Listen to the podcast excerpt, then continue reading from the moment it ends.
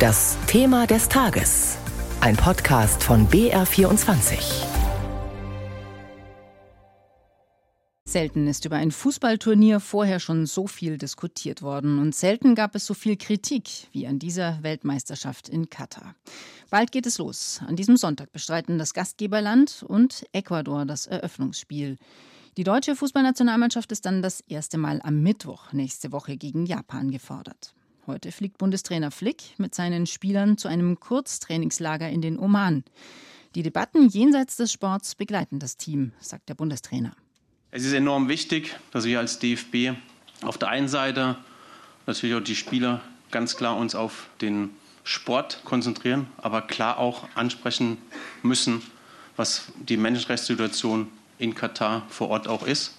Und ich glaube, das ist, das ist letztendlich auch unsere Aufgabe. Das wollen wir auch tun. Also wir wollen uns da nicht wegducken, sondern wir wollen ganz klar auch auf die Missstände dann aufmerksam machen.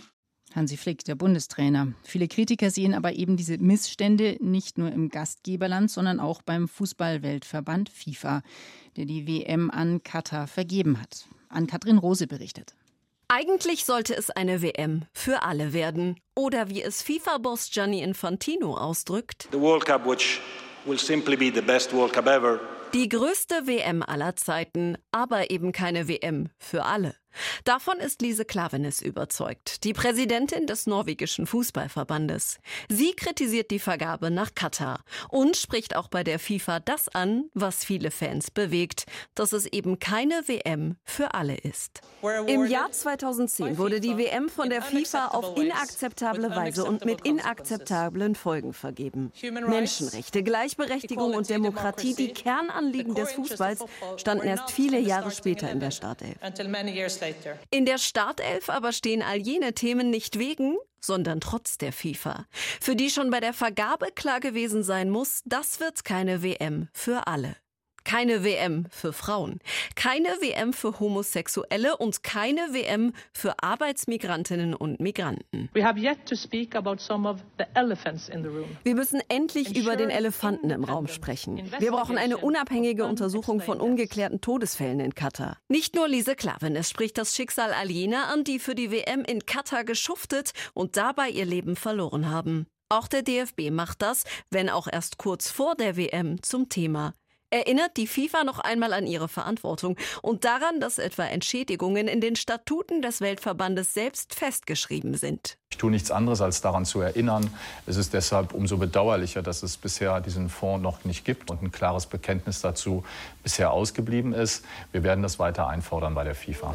Verspricht DFB-Präsident Bernd Neuendorf. In der Startelf jener Themen, die die Norwegerin Lise Klavenes angesprochen hat, aber steht auch die Situation der queeren Community und die der Frauen in Katar. Denn ohne sie hätte sich das Emirat gar nicht erst für die WM bewerben können. Ohne ein Nationalteam der Fußballerinnen auch keine WM. So will es die FIFA. Das Team gab es einst. Inzwischen spielen Frauen wieder im verborgenen Fußball. Die WM der Lügen, wie die FIFA Katar schönredet. So lautet der Titel einer Dokumentation, zu sehen jetzt schon in der ARD Mediathek und heute Abend im ersten um 22.50 Uhr. Und schon ab 20.15 Uhr geht der ehemalige Fußballprofi und ARD-Experte Thomas Hitzelsberger der Frage nach, Katar, warum nur? Das treibt aktuell auch viele Fußballfans um. Wie umgehen mit dieser Weltmeisterschaft? Unsere Reporter haben sich dazu am Wochenende in den Stadien umgehört. Also Deutschland spielt auf jeden Fall gucken. Wir wissen, glaube ich, alle, dass es nicht das beste Land ist, sagen wir mal so. Aber es steht ja nicht erst seit zwei Wochen fest, dass die WM da stattfindet. Deswegen muss man das so akzeptieren. Ich gucke auch, genau. Aber mit äh, lachenden und weinenden Augen. Also happy bin ich auch nicht mit dem Austragungsort, aber ich kann ihn auch nicht ändern.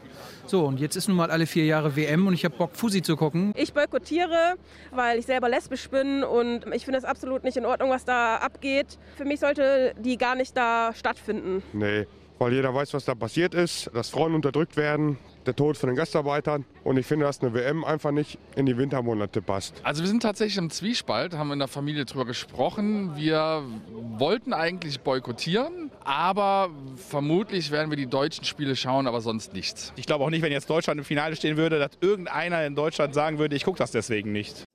Lieber ein- oder ausschalten bei der WM in Katar. Was dafür oder dagegen spricht, dazu jetzt ein Pro und Contra. Jean-Marie Magro aus unserer Politikredaktion meint, ich schaue mir das dieses Mal nicht an. Seine Argumente gleich. Zunächst aber erklärt Kilian Medele aus der BR Sportredaktion, warum Einschalten aus seiner Sicht in Ordnung ist. BR 24 Pro und Contra. Pro. Das Schöne ist doch, in Katar sind sie sich mittlerweile selbst nicht mehr ganz so sicher, ob das wirklich eine gute Idee war, für einen vermeintlichen Imagegewinn diese WM zu kaufen. Jetzt ist man weltbekannt für den Tod tausender Arbeitsmigranten, für sinnlose Stadienbauten, die sogenannten weißen Elefanten in der Wüste, für Frauen- und homosexuellen Rechte aus dem vergangenen Jahrtausend. Wie kann man denn unter diesen Umständen eine WM ansehen? Tja, wer sich sowieso nicht für Fußball interessiert, sitzt aber mal ganz bequem auf seinem hohen moralischen Ross. Leider ist es bei den meisten Fußballfans nicht so einfach. Sie lieben die eigene Mannschaft und diesen Sport fast so bedingungslos wie ein Kleinkind seine Eltern. Wer aus moralischen Gründen die WM boykottiert, sollte ab sofort auch den FC Bayern mit seinem Qatar Airways Logo auf dem Trikotärmel ignorieren und vielleicht auch noch mal ganz genau überlegen, woher das Gas für die warme Wohnung in Zukunft herkommen darf. Amnesty International und Human Rights Watch rufen nicht zum Boykott auf. Sie wollen ein schlechtes System besser machen. An tristen Novembertagen mit der Familie auf der Couch oder den Freunden in der Kneipe über Flicks Taktik diskutieren und dabei auch mal über Menschenrechtsfragen nachdenken, schadet niemand. Pro und Contra. Contra. 6500 Leben haben die Bauarbeiten für die Weltmeisterschaft schätzungsweise gekostet. Eine WM, die auf Korruption basiert, für das Gegenteil von Nachhaltigkeit steht und den Größenwahn des menschlichen Seins auf die Spitze treibt. All diese Argumente haben Sie in den vergangenen Tagen, Wochen, Monaten unzählige Male gehört. Es geht mich nichts an, ob Sie diese WM überhaupt oder zumindest mit einem schlechten Gewissen schauen sollen. Es wäre kein Journalismus, sondern anmaßend, jemandem vorzuschreiben, wie sie oder er zu fühlen hat. Ich möchte möchte Ihnen hingegen sagen, warum ich diese WM nicht verfolgen werde. Und das, obwohl Fußball in meiner Kindheit mir alles bedeutete. Stundenlang wartete ich an der Sebener Straße vor dem Trainingsgelände der Bayern, um Autogramme zu ergattern. Und als mein Idol, der Titan Oliver Kahn, auf meinem Ball unterschrieb, war ich der glücklichste Neunjährige der Welt. Heute schafft es der Titan, nicht ein Machtwort wegen des Sponsorings durch Qatar Airways zu sprechen. Alles nur, weil der FCB nicht auf die rund 25 Millionen Euro im Jahr aus dem Wüstenstaat verzichten möchte. 25 Millionen Euro sind übrigens nur ein bisschen mehr als die geschätzt 20 Millionen Jahresgehalt von Thomas Müller, der zuletzt sagte, Menschenrechtsverletzungen wie in Katar würden im Großen und Ganzen in jedem Land auftreten. Der Profifußball, darunter auch die große Mehrheit der Sportler selbst, scheint sich in ein Paralleluniversum verabschiedet zu haben. Wenn der Mond Geld bieten könnte, dann hätte die FIFA die nächste WM längst dorthin vergeben. Die Reichen werden immer reicher und der Abstand zu den Ärmeren uneinholbar groß. Es geht im Fußball schon lange nicht mehr um die Träume von Jung und Alt, sondern darum, aus ohnehin viel zu viel Geld noch mehr zu machen. Wenn dieser Fußball bei Ihnen ernsthaft noch irgendeine Leidenschaft hervorruft, dann schauen Sie diese WM doch einfach an. Meine jedenfalls ist versiegt. Jean-Marie Macro aus der BR Politikredaktion und davor Kilian Medele vom Sport mit ihrem Pro und Contra zur Frage Fußball-WM boykottieren, ja oder nein. Wir von BR24 halten Sie in den kommenden Tagen und Wochen freilich auf dem Laufenden, was auf dem Platz in den Stadien passiert, aber natürlich auch darüber hinaus. Das war unser BR-Thema des Tages heute früh.